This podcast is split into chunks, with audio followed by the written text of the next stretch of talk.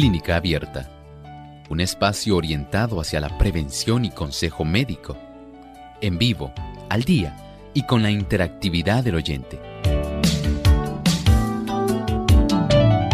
Clínica Abierta, poniendo al doctor a su alcance para un diálogo claro y honesto, porque nos importa su bienestar y salud.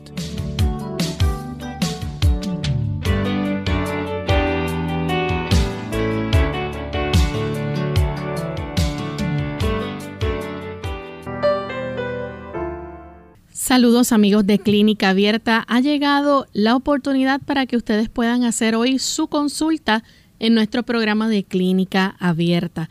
Les invitamos a participar llamando a nuestras líneas telefónicas en Puerto Rico localmente es el 787-303-0101. Para los Estados Unidos el 1866-920-9765 para llamadas internacionales libre de cargos, el 787 como código de entrada, 2825990 y 7637100. También usted se puede comunicar escribiendo en nuestro chat visitando nuestra página web www.radiosol.org. En vivo a través del chat estaremos recibiendo sus consultas y también a través de el Facebook. Aquellos que nos siguen por las redes sociales pueden buscarnos por Radio Sol 98.3 FM y ahí en vivo durante la hora de nuestro programa estaremos contestando sus consultas.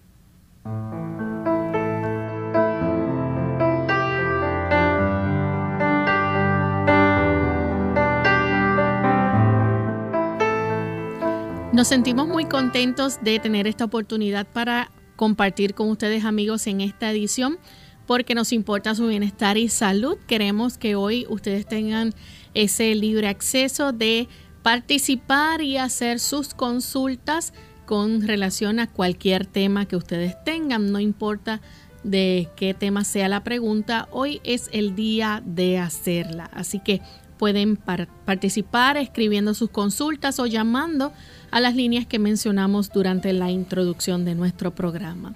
Y agradecidos por la sintonía que siempre nos brindan, le damos una cordial bienvenida a todos. Nos acompaña como de costumbre el doctor Elmo Rodríguez. ¿Cómo está, doctor? Muy bien, ¿y Lorraine cómo se encuentra? Muy bien también. Gracias a Dios. también agradecemos a nuestro equipo técnico. Agradecemos también a cada amigo que hoy está con nosotros en esta edición de Clínica Abierta.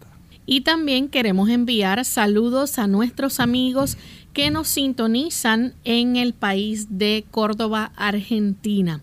Allá nos escuchan a través de FM Logos, Aguaray, provincia Salta Argentina y Bahía Blanca, en la provincia de Buenos Aires, Guayaquil, también a través de Energy Nuevo Tiempo 92.1 en la provincia de Formosa, Argentina, y también a través de Radio Nuevo Tiempo Rosario 91.1. Así que enviamos un cariñoso saludo a todos nuestros amigos en Argentina y también todos aquellos que recién nos sintonizan. Vamos en este momento al segmento del pensamiento saludable.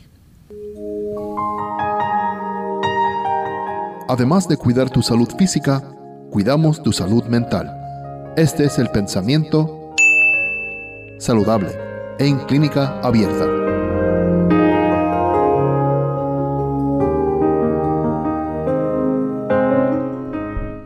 Los que buscan la salud por medio de la oración no deben dejar de hacer uso de los remedios puestos a su alcance. Hacer uso de los remedios curativos que Dios ha suministrado para aliviar el dolor y para ayudar a la naturaleza en su obra restauradora no es negar nuestra fe no lo es tampoco el cooperar con Dios y ponernos en la condición más favorable para recuperar la salud. Dios nos ha facultado para que reconozcamos las leyes de la vida. Este conocimiento ha sido puesto a nuestro alcance para que lo usemos. Debemos aprovechar toda facilidad para la restauración de la salud sacando todas las ventajas posibles y trabajando en armonía con las leyes naturales. Es cierto, que la mayor influencia que puede ayudar a que nosotros recuperemos nuestra salud es definitivamente el nosotros confiar en que Dios es nuestro sanador. Pero eso no quiere decir que la fe, que nuestra confianza en Dios, que su intervención en nuestra vida, tampoco van a facilitar el que usted no haga su parte. Debemos recordar que nosotros todos tenemos un cuerpo que cuidar. Somos templo del Espíritu Santo y el Señor espera que usted y yo lo cuidemos. Él garantiza el que nosotros podamos tener la mejor salud posible si nosotros cooperamos con Él. Él desea que todo lo que esté a nuestro alcance para nosotros tener una buena salud, una buena alimentación. No podemos pretender que Dios nos va a sanar si a sabiendas sabemos que vamos a estar obstruyendo nuestras arterias al comer productos ricos en grasas saturadas. No podemos pretender que el Señor nos va a sanar mientras conscientemente seguimos fumando no podemos pretender que el Señor conserve nuestra salud en óptima condición mientras dañamos el hígado que pertenece al cuerpo que Él nos ha dado. Noten, hay cosas que el Señor desea que usted haga porque demuestran su amor y aprecio por lo que Él ha hecho por usted. Y Él a cambio está en la mejor disposición de concedernos una salud que sea espectacular. Estamos listos entonces para comenzar a recibir sus consultas y tenemos en línea telefónica la primera llamada que la hace Gladys. Ella se comunica de la República Dominicana. Adelante Gladys. Muy buenos días. Un saludo para ti, Loren, y también para el doctor. Sí, yo quiero hacer una pregunta y es que eh, yo siempre he sabido que los riñones no sé si este es cierto, aportan glóbulos rojos a la médula ósea. Entonces, en días pasados se estuvo eh, tratando la fibrosis medular. Yo quería preguntar, ¿hasta qué punto eh, este quebranto afecta a los riñones? Muchas gracias. Muchas gracias. Mire, en realidad no es que los riñones aporten células rojas sino más bien los riñones ahí tienen una sección muy importante donde se va a formar una hormona que estimula el que dentro de nuestra médula se pueda entonces facilitar el desarrollo de las células rojas. Muchas personas que tienen trastornos renales no tienen la capacidad de facilitar la producción de esa hormona y por lo tanto comienzan a desarrollar anemia. No hay un estímulo que debe venir de los riñones para esto. Recuerde que la zona de la médula es la fábrica. En la zona de los riñones encargada de producir ese tipo de sustancia hormonal, vamos a decir, es el estimulador. De tal manera que el riñón produce el estimulador de producción de glóbulos rojos, la médula recibe la orden y como una fábrica produce la cantidad de glóbulos rojos que han sido ordenados o que han sido estimulados para que se puedan formar en las personas que tienen insuficiencia renal, ya sea por causas de hipertensión, por causas de diabetes, por causas autoinmunes. Ese tipo de situación se ve más frecuentemente. De tal manera que debemos cuidar nuestros riñones para que esta sustancia, la eritropoyetina, eritro, glóbulos rojos, poiesis, formación, estimulación al desarrollo de los glóbulos rojos ocurra en los riñones. Tenemos entonces a Carmen, ella se comunica también de la República Dominicana. Carmen, escuchamos su pregunta, adelante, bienvenida. Sí, buenas. Oiga, doctor, eh, yo tengo colitis crónica severa ya hace unos años que no me la habían descubierto. Por problemas de columna, la eritro me salía muy elevada en 80 eh, 57-61 y la PCR me salía en 21. Pues después de una crisis que hice de una meba, entonces me la descubrieron. Pero se mantiene muy elevada. Tengo mucha inflamación. He tenido que recurrir a mi, el, el doctor de la columna, neurocirujano, porque tengo problemas en la columna y me dice no me pueden hacer ningún tipo de cirugía porque la inflamación es muy elevada. Entonces tengo fibromialgia y todo eso me ha complicado, esa inflamación en mi cuerpo me ha complicado la cirugía. Entonces me dicen que tengo que tratarme el colon. A ver, ¿qué usted me puede decir que me puede ayudar con la colitis? Que Gracias. mi estómago vive muy inflamado, muy Las personas que tienen este tipo de inflamación de la mucosa del colon pueden reducirla. Número uno, evitemos el uso de sustancias que facilitan el desarrollo de inflamación, como cuáles? El café, el chocolate, el uso de la del ají picante, el pique, la canela, la nuez moscada, la pimienta, el uso de la mostaza, los cubitos de sabor de pollo, de res, el glutamato monosódico, el uso también de vinagre, no usen vinagre, el vinagre inflama mucho.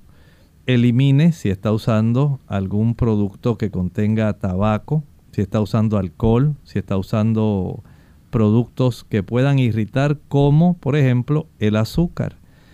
El uso de frituras es otra causa por la cual se desarrolla fácilmente la colitis.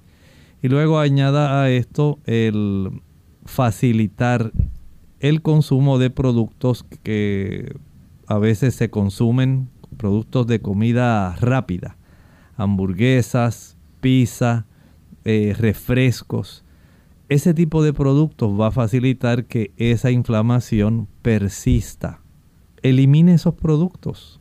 Una vez estos productos sean eliminados, puede también iniciar el proceso de utilizar tés, como por ejemplo el té de Slippery Elm. Este producto, su nombre botánico es Ulmus fulva.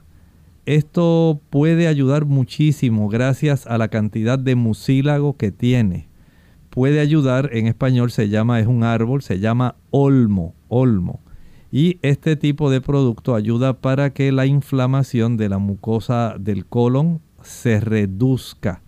También lo hace una planta muy común en el área aquí del Caribe, en el trópico, se llama llantén, lantén, plántago mayor, plántago lanceolata. Los tés de esta planta también reducen esa inflamación. Pero como mencioné, si usted usa esos tés pero no deja de estar consumiendo los productos que causan la inflamación, el efecto neto es cero mejoría.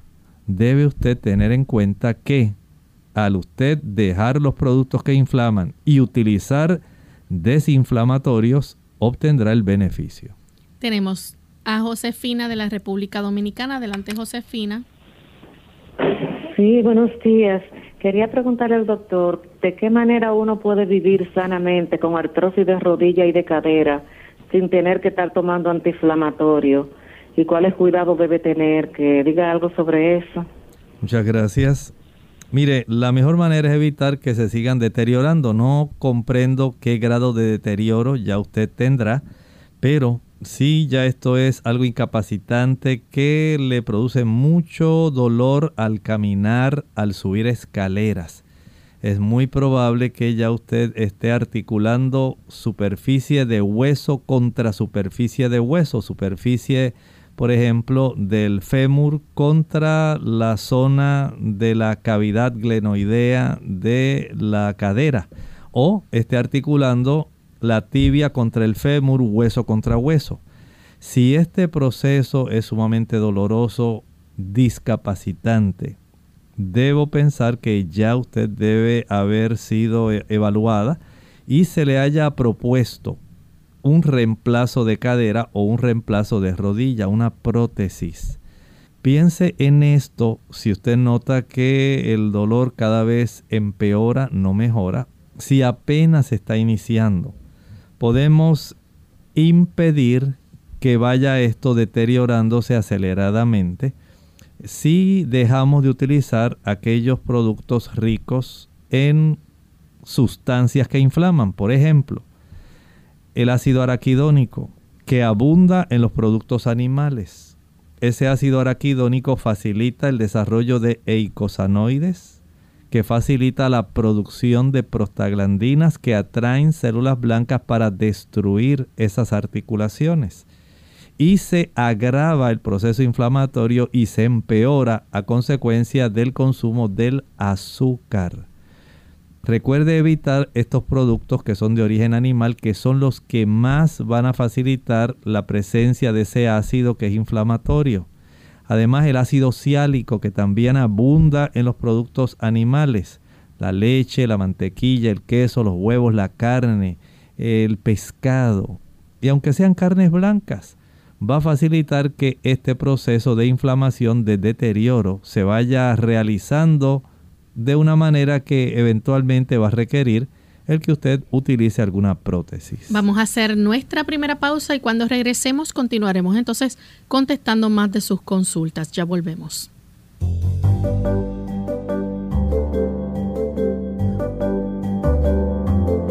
Prevención es salud. Infórmate y aprende. Lo que no sabías del cacahuate o maní.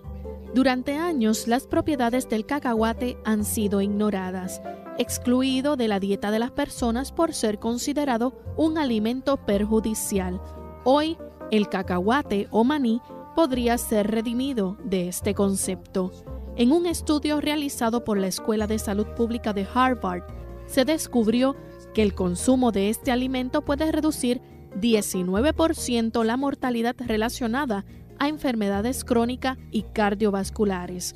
El estudio recomienda sustituir un porcentaje de carne por este alimento alto en proteínas saludables, las mismas que nos permitirán mantener un colesterol bueno. El estudio recomienda sustituir un porcentaje de carne por este alimento alto en proteínas saludables, las mismas que nos permitirán mantener un colesterol bueno. Otras propiedades del cacahuate o maní que son desconocidas son las siguientes. Tiene un efecto de saciedad. Este alimento es alto en fibra, la cual se expande en el estómago proporcionando esa sensación de tranquilidad. Es antioxidante. Es alto en vitamina E, lo que ayuda a la regeneración de las células. Contiene ácido fólico, por lo que es muy bueno para las mujeres embarazadas. Su porcentaje en magnesio ayuda a sintetizar correctamente las proteínas.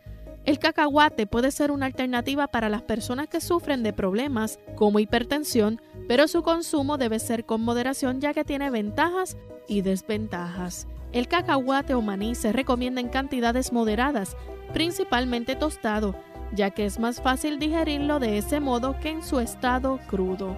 También posee concentraciones altas de oxalato, lo mismo que en grandes cantidades puede cristalizarse en el cuerpo y ocasionar problemas de salud.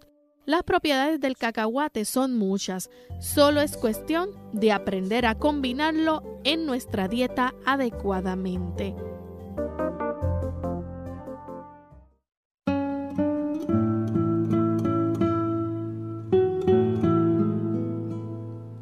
Discutir con la tentación ya es camino para ser vencido por ella.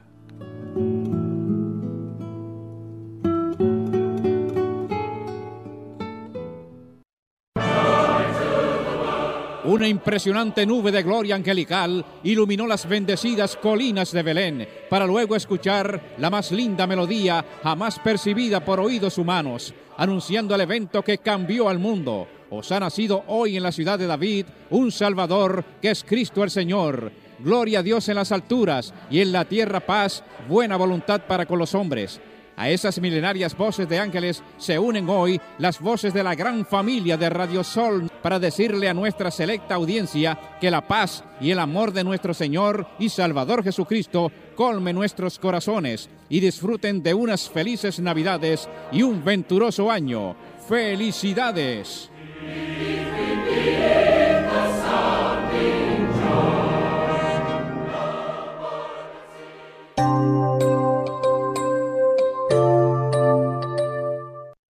Ya estamos de vuelta en Clínica Abierta, amigos, y continuamos compartiendo con ustedes en esta edición de consultas. Continuamos con la próxima llamada que la hace María de la República Dominicana. Adelante, María.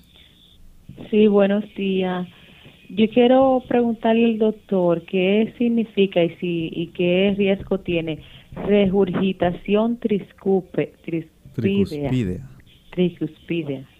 ¿Cómo no? Gracias. Estamos hablando de una de las válvulas de nuestro corazón, la válvula tricúspide. Y esta regurgitación lo que hace es que el área del ventrículo reciba menos cantidad de sangre para ser impulsada. Eso es, eh, esa sangre debe ir a los pulmones porque la tricuspidia, la válvula tricuspidia, eh, está precisamente entre la cámara superior derecha, la aurícula derecha y la aurícula izquierda. Así que debiera ir un volumen de sangre adecuado para los pulmones a ser oxigenada. Como no está llegando una buena cantidad, ese tipo de turbulencia puede facilitar algunos problemas. Eh, puede a veces facilitar un desarrollo de algunos tipos de coágulos dependiendo de la gravedad que haya en este tipo de situación. Eh, por lo tanto, si usted tiene esta, este problema, depende de cuán severo puede ser, si es leve, moderado, severo, si esto ha ido progresando a lo largo del tiempo. Todo eso es importante. Eh, si es de una calidad severa, a veces hay que hacer algún reemplazo en esa válvula, una cirugía. Entonces hable con su cardiólogo, eh, su ecocardiograma y toda la evaluación que hace el cardiólogo es muy importante para saber la severidad de este tipo de regurgitación. A veces es algo sencillito que no hace mucho daño, que no puede traer serias complicaciones y sencillamente por un tiempo el cardiólogo le permite que usted sea evaluada cada cierto tiempo. Cuando él note que la severidad eh, puede ser ya muy preocupante, entonces ya hay que tomar otras medidas como pensar en un reemplazo valvular. Tenemos entonces a Briseida de la República Dominicana. Adelante, Briseida. Se nos cayó la llamada de Briseida, así que vamos a continuar con Roberto desde Mayagüez. Roberto. Buenos, buenos días. Este, este, mire, no, este, yo resido aquí en Mayagüez hace como dos años cuando comenzó la pandemia. Este, anteriormente estaba cerca ya de, del consultorio del doctor Elmo Rodríguez Sosa y me gustaría un día precisamente hacerla una consulta ya porque tengo a mis años ya muchas cositas que atender y necesitaría personalmente, pero de momento me preocupa algo que estoy sufriendo. Estoy con un médico de medicina interna, tengo una neuróloga, tengo una terapia, pero sin embargo, sobre lo que me están, lo que quiero que, que me atienda es, tengo, yo tengo ya 90 años, tengo mi mente clara, estoy bastante bien, yo soy vegetariano y vegano, pero tengo, se me ha presentado algo que yo desconocía que se llama piernas inquietas. Y entonces, este, ya no puedo me recetaron Mirapex, el, el, internista, que es para este, que es para el Parkinson. Yo no tengo Parkinson, pero que sin embargo, pues eso no me da resultado y me da unos efectos secundarios como por mucha mucha desorientación. Es decir, yo quisiera porque la verdad que si yo paso una noche más me, trato con vibraciones en las piernas en una máquina, me doy calor, me doy frío, este, me tomo las pastillas aunque no me hacen nada, este, y me voy, me pongo ungüentos, ya, ya no sé qué más hacer. Anoche no pude dormir, no dejo dormir a las demás personas en la casa. Agradeceré todo lo que sea posible que me diga, que me oriente, me oriente algo este, sobre qué, debo hacer, a ver qué esperanza puedo tener. ¿Cómo no? Gracias. Vamos a hablar de tres cosas que usted puede hacer, la más fácil y la más sencilla. Después de cada comida, vaya a caminar por lo menos durante unos 45 minutos a su paso, a su velocidad, según usted tolere. Esto le va a ayudar para que mejore la circulación en esa zona de las extremidades inferiores. En algunos casos se han ido poco a poco calcificando y eh, depositando placa de ateroma en las arterias femorales, arterias tibiales y según se estrecha la capacidad circulatoria, se reduce el flujo sanguíneo, se reduce la cantidad de oxígeno, de calcio, de magnesio que puede ser transportado para los músculos y esto puede facilitar el desarrollo de ese tipo de situación. Puede, además de caminar, conseguir eh, dos envases Dos envases, eh, por ejemplo, dos baldes, dos pailas serían excelentes. Eh, acá en Puerto Rico le dicen a esos envases grandes que tienen capacidad de 5 galones, estamos hablando de 20 litros. Puede llenar una con agua caliente que no se vaya a quemar, pero que esté caliente, que usted la tolere. Y otra de esas pailas con agua fría, que no esté tampoco congelando, pero que esté fría sumerja sus ambos pies en el agua caliente, lo va a hacer por 30 segundos. Saca los pies, sus piernas, perdón, la sumerge ahora en el agua fría 10 segundos, regresamos al agua caliente 30 segundos, al agua fría 10 segundos, al agua caliente 30 segundos, asegurándose de que alguien le asista para que el agua caliente conserve su calor y el agua fría conserve su frío y le añada unos poquitos de hielo, a la otra le añade un poco más de agua caliente. Según usted note que va perdiendo el calor, el agua caliente, añádale más. Y según el agua fría se va tornando más caliente, añádale más hielo. Y así usted va haciendo este cambio, digamos, alternando, es una hidroterapia de contraste. Hágalo unas 20 veces consecutivas, sumergiendo en cada ocasión 30 segundos ambas piernas en la paila con agua caliente y 10 segundos ambas piernas en la paila con agua fría. 30 y 10, 30 segundos, no minutos, segundos. Y de esta manera usted puede practicar a esto dos, tres veces al día. Otra forma también, además de caminar y además de esta hidroterapia de contraste de piernas, puede también comprar un sistema es un equipo que se usa parecido a los pedales de la bicicleta, son solamente los pedales, no tiene nada más. Y estos pedales, ellos suben y bajan, suben y bajan, es para que mientras usted está en la casa, sentado en la comodidad del hogar, usted esté pedaleando como si estuviera en una bicicleta y esto va a facilitar el movimiento de los músculos de las piernas, los gemelos. Este tipo de músculos ayuda mucho para mantener una buena circulación en las extremidades. En la medida que usted pueda mejorar esa circulación, este trastorno de las piernas inquietas va a mejorar. Tenemos entonces a Briseida de la República Dominicana. Briseida. Para decirle que me salió y donde un otorrino. Pero está ahorita. Briseida. Dígame. ¿Puede hacer la pregunta en este momento? Ah, para decirle que fui donde un otorrino y me hice un cultivo y me salió un parásito en la garganta para ver si pueden ayudarme con, con, un medicamento casero. Me indicaron antibióticos. ¿Aló? Sí, Briseida, ¿pudiera decirnos el nombre de la bacteria que le salió? Enterobius. Ok. Mire, es, en realidad, eso es sí un parásito en efecto tal como usted dice, se llama Enterobius vermicularis. Y debe tomar el antibiótico, debe tomarlo, porque es muy raro encontrar ese tipo de parásito en el área de la garganta.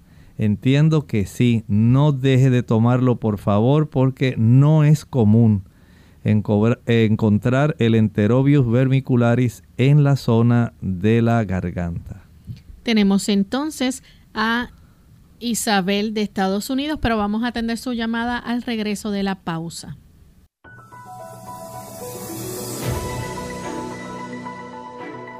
Una dieta balanceada en la que se modere el consumo de grasas y azúcares y se incluyan alimentos de todos los grupos en cantidades adecuadas está asociada a un menor riesgo de padecer enfermedades. Las frutas y verduras son los alimentos más saludables que hay y son especialmente importantes en la dieta de los niños, pues aportan gran cantidad de vitaminas, minerales y fibra. Toma nota, porque te explicaremos algunos alimentos que le ayudarán a tus pequeños a conservar una buena salud por los múltiples beneficios que puedan aportarles. Coliflor y brócoli dos de las verduras que más vitaminas, minerales y propiedades aportan. Ambas son una excelente fuente de fibra. Contienen grandes cantidades de ácido fólico y aportan vitaminas A, C y vitaminas del grupo B y minerales, destacando especialmente el calcio, potasio y fósforo. Calabacín. Esta verdura suele ser una de las favoritas de los más pequeños por su suave sabor y una de las primeras en incorporarse a la dieta cuando comenzamos con la alimentación complementaria. Aporta abundante fibra y cantidades notables de ácido fólico, potasio, hierro, manganeso y vitaminas A y C. Por tanto, es un perfecto aliado para mantener fuertes los huesos, proteger el sistema digestivo y cuidar la salud del sistema nervioso y el sistema inmunitario. Zanahorias. La zanahoria es un alimento excelente desde el punto de vista nutricional gracias a su contenido en vitaminas y minerales. Es fuente de vitaminas A, E y grupo B, como los fosfatos y la vitamina B3 o niacina. Además, se destacan el aporte de potasio y fósforo, magnesio, yodo y calcio. Alcachofas, una verdura conocida por sus múltiples propiedades, especialmente por proteger frente a enfermedades cardíacas y reducir el colesterol.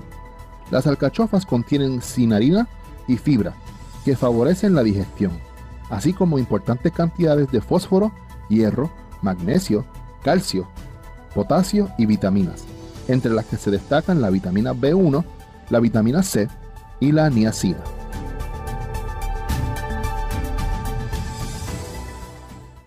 Clínica Abierta. Ya estamos de regreso en Clínica Abierta y continuamos. En esta ocasión tenemos a Isabel. Ella se comunica desde los Estados Unidos. Isabel, bienvenida. Gracias, Dios me le bendiga. Igualmente. Sí, quiero hacerle dos preguntas al doctor. La primera es, que mi hija me llevó donde un neurocirujano, donde un, ay, no recuerdo ahora, me llevó de un médico y me recetó porque ella dice que a mí algunas veces se me olvidan se me olvidan las cosas, pero yo tengo 75 años y se me olvida como cualquier otra persona, pero no se me está olvidando nada. No se me olvida, tengo 75 años, tengo derecho que se me olvide algo, eso yo creo. Pero mi hija, ya usted sabe, me llevó donde es, este, un colega de ella y entonces él me recetó eh, eh, Neuroplus 20 y quiero hacer esa pregunta, doctor, si eso este tiene efectos secundarios, si yo lo tomo mucho tiempo, eh, me hicieron todos los, me hicieron los estudios, no salí con nada, no tengo nada en el cerebro, no tengo nada, pero él me dijo que me iba a recetar esa pastilla, entonces yo no soy dada mucho a tomar pastilla. Eh, Isabel, disculpe la interrupción, disculpe la interrupción. Eh, ¿Usted tiene el producto a la mano que usted pueda leer los componentes o los ingredientes de ese producto en la etiqueta, en la parte de atrás? Ahí tengo, como que no tengo. Debe ver si yo salgo allá afuera, pero estoy aquí, a ver si yo puedo leerlo bien. Y además de eso, para ganar tiempo también, yo estoy tomando la melatolina, eh, esta que viene en gomita, puesto de que tengo un ruido en mi cabeza y no puedo dormir. ¿Qué efecto secundario me puede ser eso? Si yo lo tomo por yo no puedo dormir, este, yo tomo, me tomo el té, me estoy tomando el té de, de manzanilla y tilo. Eso me hace un poquito, pero el ruido, tengo noche que no duermo, entonces este, he procedido a tomarme ese té. Y me, me mejora, una noche no duermo, otras duermo, y así sucesivamente. Muy bien. Mire, el asunto es de que si usted tiene un zumbido en el oído, este asunto le puede sí afectar el sueño en lo que usted se puede concentrar. Esto pudiera deberse a que hay algún tipo de estrechez en las arterias que están pasando cerquita del área del tímpano en el oído medio y puede facilitar que la fricción que hace la sangre al pasar por un área de estrechez le esté dando ese tipo de zumbido. Sería bueno si usted pudiera primero corroborar la cifra de su cantidad de colesterol, de sus triglicéridos, porque estos colaboran mucho facilitando este problema. Eh, si usted es hipertensa, parte del problema puede ser ese mismo, que esas arterias que se están estrechando facilitan la hipertensión y facilitan ese tipo de zumbido. Hay una tableta que puede ayudar a mejorar ese tipo de circulación en esa área, ayuda más a la circulación cerebral. Se llama ginkgo biloba. No es directamente para dormir, pero según lo que usted describe, entiendo que es el zumbido lo que le impide dormir. No es porque usted tenga algún trastorno de por sí del sueño, sino el zumbido. Así que si mejoramos el asunto del zumbido, usted está en una mejor situación. Trate de caminar, ejercítese para que mejore su circulación. Y esto puede ayudar para que ese zumbido se reduzca porque así usted podrá dormir mejor. Tenemos a Fior ella se comunica de la República Dominicana. Adelante, Fior. Sí, buenos días y muchas gracias por, por permitirme hablar. Quiero decirle al doctor, yo fui al reumatólogo porque tenía unos dolores en todo mi cuerpo. El reumatólogo me, me mandó a hacer una placa, me dijo que tenía artrosis, que sufría de fibromialgia y que tenía mucha inflamación. Me, me puso un medicamento que se llama Premisona, Azoran, eh, pero he notado que yo estoy aumentando mucho de peso. Y estoy ahora mismo negada a tomar todo esto. Quiero ayudarme con medicamentos naturales. Y si es posible que la fibromialgia no tenga que ser medicada. Yo no consumo carne, no consumo dulce, nada lácteo, y he tratado de hacer algunos test, el té de hoja de mango y de una raíz también ahí que pica un poco.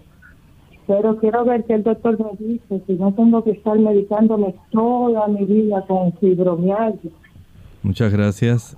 Este tipo de producto que le ha recetado la prednisona es muy útil para reducir inflamación, pero lamentablemente también tiene sus efectos adversos. Va a facilitar que usted gane peso, que se aumente la cantidad de glucosa en su sangre, que poco a poco también se facilite una pérdida de la densidad ósea, porque en realidad lo único que hace es bajar la inflamación. No estoy juzgando la digamos, la consulta médica que él le hizo, solamente le notifico lo que hace el fármaco, pero si usted es vegetariana, si no está usando azúcar, entonces usted debe hacer algunas cosas para facilitar el reducir esos procesos inflamatorios. No estoy diciendo que se van a quitar, porque desconozco cómo eh, fue el lapso de tiempo entre el momento que usted estaba bien hasta ahora que se haya desarrollado ese tipo de situación. Habría que hacer un historial bastante exhaustivo para poder determinar la causa precisa. Pero si usted quiere reducir la inflamación, además de descartar el consumir la leche, la mantequilla, el queso, los huevos, la carne, el pescado, la carne blanca y todos los productos azucarados, puede utilizar entonces la curcumina. Este ingrediente que se encuentra en la cúrcuma longa, es una raíz familia del jengibre, ayuda para que se pueda reducir la inflamación, pero no quiere decir que se va a quitar el proceso de deterioro. Puede ayudar más a la fibromialgia que al proceso de artrosis. Por lo tanto, haga lo que está a su alcance. Salga a ejercitarse según usted pueda, expóngase al sol, pero hágalo de una manera disciplinada todos los días, porque si solamente sale un día a la semana, y camina 15 minutos y usted cree que por eso se le va a quitar, no es suficiente. Sí es bueno que usted haya hecho cambios en su estilo de alimentación, pero tiene que hacer ahora cambios en su estilo de vida. Hay que caminar, hay que ejercitarse, hay que descansar bien mientras usted no descanse bien, se acueste tarde, pase noches que no sean de un buen reposo, no va a tener alivio. Tome eso en cuenta porque se necesita acostarse temprano para que nuestro cuerpo produzca endorfinas y prostaglandinas antiinflamatorias. La falta de descanso no le ayudará. Bien, tenemos a Perla desde Estados Unidos. Adelante, Perla. Hola, doctor. Buenos días. Buenos días. Eh, yo tengo una bebé de cinco meses eh, y su pediatra le diagnosticó eczema y desde que nació ha tenido una piel muy reseca y solamente me recomiendan mantenerle la piel hidratada. Me recomendaron también tener una dieta libre de lácteos, ya que yo solamente le doy leche materna, pero no he visto mucha mejoría en cuanto a eso. Ella tiene una picazón constante, se arrasca constantemente, su piel es muy reseca, roja. A ver qué usted me recomienda. ¿Cómo no? para esta niña le recomiendo que una vez usted la bañe, trate de utilizar algún jabón de avena. Una vez la bañe, eh, séquela con cuidado, de tal manera que queda siempre cierta cantidad de humedad sobre la piel. Y ahora le va a aplicar aceite de almendras dulces. Esto ayuda para que se pueda conservar un poco más eh, la cantidad de humedad que ha, quedado básicamente en la abertura de los poros y pueda evitar tener ese deseo de rascarse con frecuencia. Desvanezca bien este aceite de almendras porque entiendo que va a ser de mucha ayuda para esto y si después de aplicar el aceite de almendras puede al cabo de una media hora aplicar eh, literalmente una pequeña capita sábila. Esto le puede beneficiar. También puede hacerlo al revés. Después que ella se bañe, aplique la sábila y sella esa capa de sábila que se haya secado. Debe secarse. Entonces le aplica esa película eh, delgadita de aceite de almendras. Ambos ayudan a evitar el tipo de picor eh, y las molestias que se generan por el escosor, el picor, el rascado. Así que hágalo de esa manera, entiendo que es mucho más sabio bañarse con un jabón de avena, secarse con cuidado, aplicar pulpa de sábila sobre todo el cuerpo, dejar que seque y una vez seque entonces aplique el aceite de almendras dulces sobre la piel. Tenemos un anónimo a través del chat. Nos escribe de la República Dominicana, tiene 51 años. Después de una laparoctomía le duele la cabeza mientras duerme y su presión sube ante cualquier preocupación. Aparentemente hay algún efecto que ha quedado de la anestesia que se utilizó para este procedimiento. Este tipo de situación en algunas personas se puede prolongar puede llegar hasta tres meses. Eh, puede usted facilitar que su cuerpo pueda sacar más rápidamente el efecto de esa anestesia que ha quedado en su caso más tiempo en las células que son afines al tejido graso. Ha quedado más tiempo Y no olvide que nuestro sistema nervioso esencialmente tiene una gran cantidad de grasa en forma de esfingomielina. Es muy importante saber esto porque se difunden los productos que son afín a los ácidos grasos más fácilmente. El uso del agua de limón. Por cada litro de agua exprima uno, un limón por lo menos. Y esto si usted puede tomar al día dos litros, tres litros con esta agua de limón sin azúcar, entiendo que usted debe facilitar la expulsión de este tipo de producto. Si el asunto persiste, no dude en ir al médico que le realizó el procedimiento. Antonio de la República Dominicana desea que le aclare en qué momento es que debe tomarse el jugo de papa para tratar la acidez estomacal. Bueno, va a tomar media taza media hora antes del desayuno, media taza media hora antes del almuerzo, media taza media hora antes de la cena y media taza al acostarse, si usted las sumó. Se dará cuenta que está tomando dos tazas de agua de papa al día pero dividida en cuatro tomas de media taza. Y esto lo va a hacer por un lapso aproximado de 6 a 7 semanas. Michelle dice que eh, todo lo que ingiere, menos las frutas, le inflaman el estómago. ¿A qué se deberá esto? ¿Qué debe hacer para mejorar? Es de la República Dominicana. Pudiera haber algún tipo de sensibilidad o hipersensibilidad en la mucosa gástrica. ¿Por qué razón? No, no lo sé en realidad pero usted puede utilizar el agua de repollo. Usted puede eh, cortar un repollo por la mitad. Una vez lo haya picado, cada mitad vuelve otra vez a picarla por la mitad. De tal forma que esa cuarta parte de una bola de repollo la va a picar pequeña y la va a añadir con dos tazas de agua en la licuadora proceda a licuar muy bien y luego cuele. Una vez cuele, va a utilizar esas dos tazas de agua de repollo y las va a distribuir en cuatro medias tazas. Esto debe bajar la inflamación y la reacción inflamatoria que haya en esa mucosa gástrica.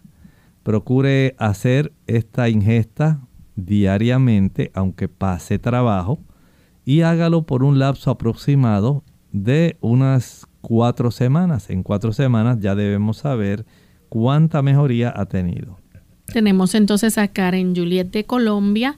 Tiene un hijo de 15 años, sufre fuertes dolores de cabeza con síntomas de vómito y mareo. El médico le diagnosticó sinusitis. ¿Qué remedio natural le puede recomendar? Bueno, en primer lugar, descartar el uso de todos los productos de leche, mantequilla queso, yogur. No va a mejorar mientras consume esos productos. Igualmente debes descartar los productos que contienen harina blanca. Van a facilitar el problema. Y descartar aquellos productos ricos en azúcares. Esto va a ayudar para que haya una descongestión de esos senos paranasales.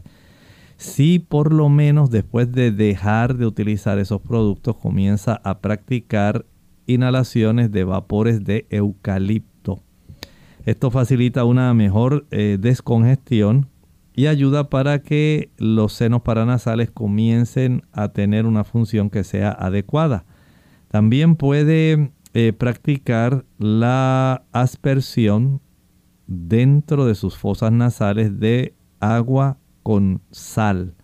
Puede diluir una cucharadita de sal en una taza de agua con un bulbo aspire cierta cantidad de esta agua de sal y usted la puede utilizar en las fosas nasales, una fosa nasal a la vez. Se practica ese tipo de aspersión en una fosa nasal. Una vez ya comience y haya salido la mayor parte de la mucosidad, lo va a hacer en la otra fosa nasal.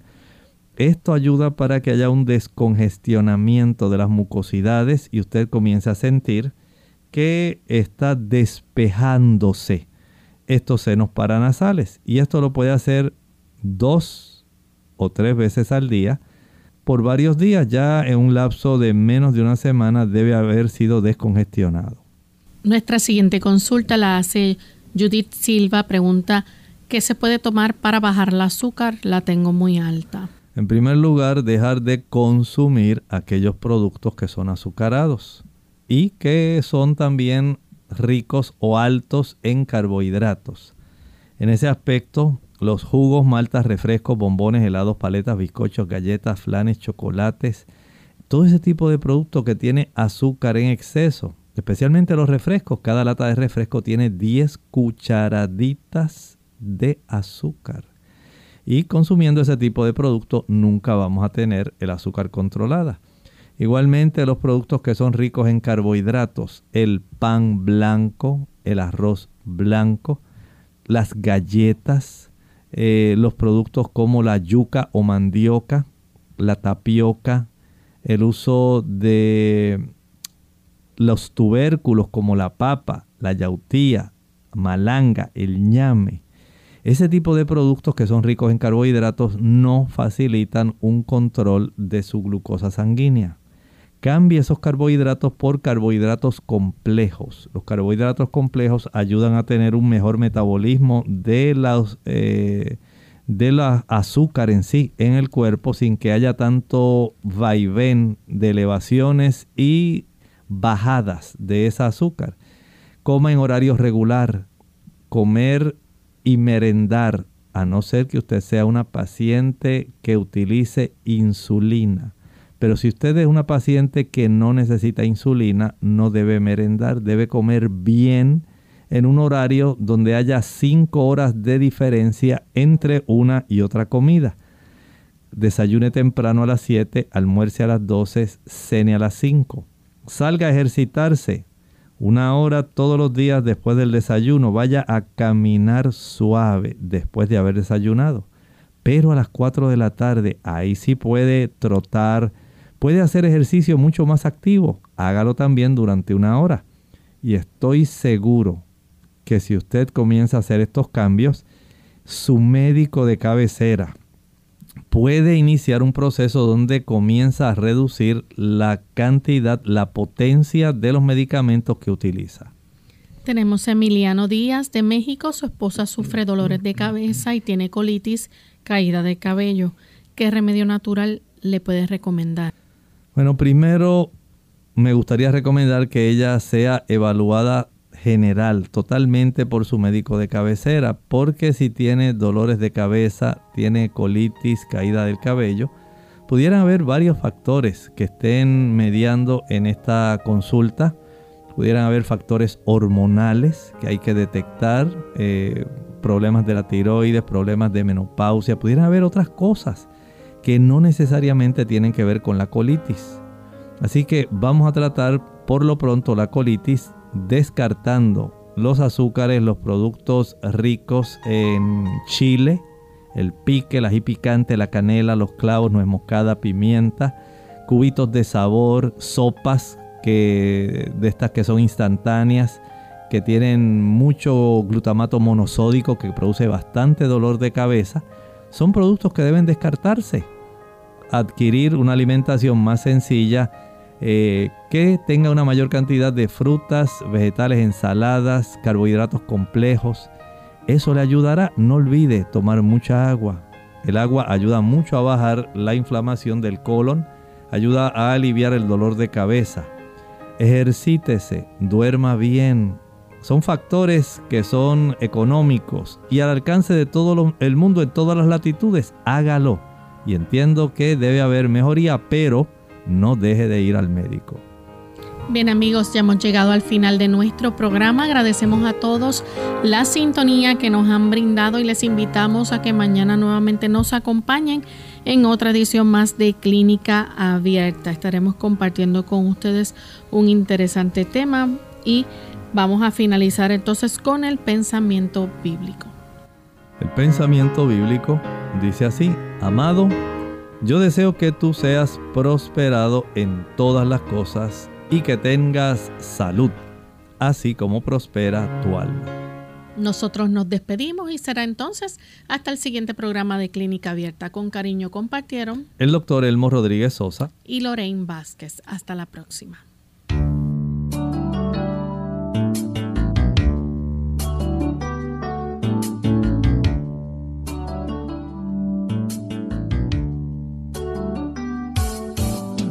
Clínica Abierta. No es nuestra intención sustituir el diagnóstico médico antes de poner en práctica cualquier consejo brindado en este programa, usted debe consultar con su médico. Hasta la próxima.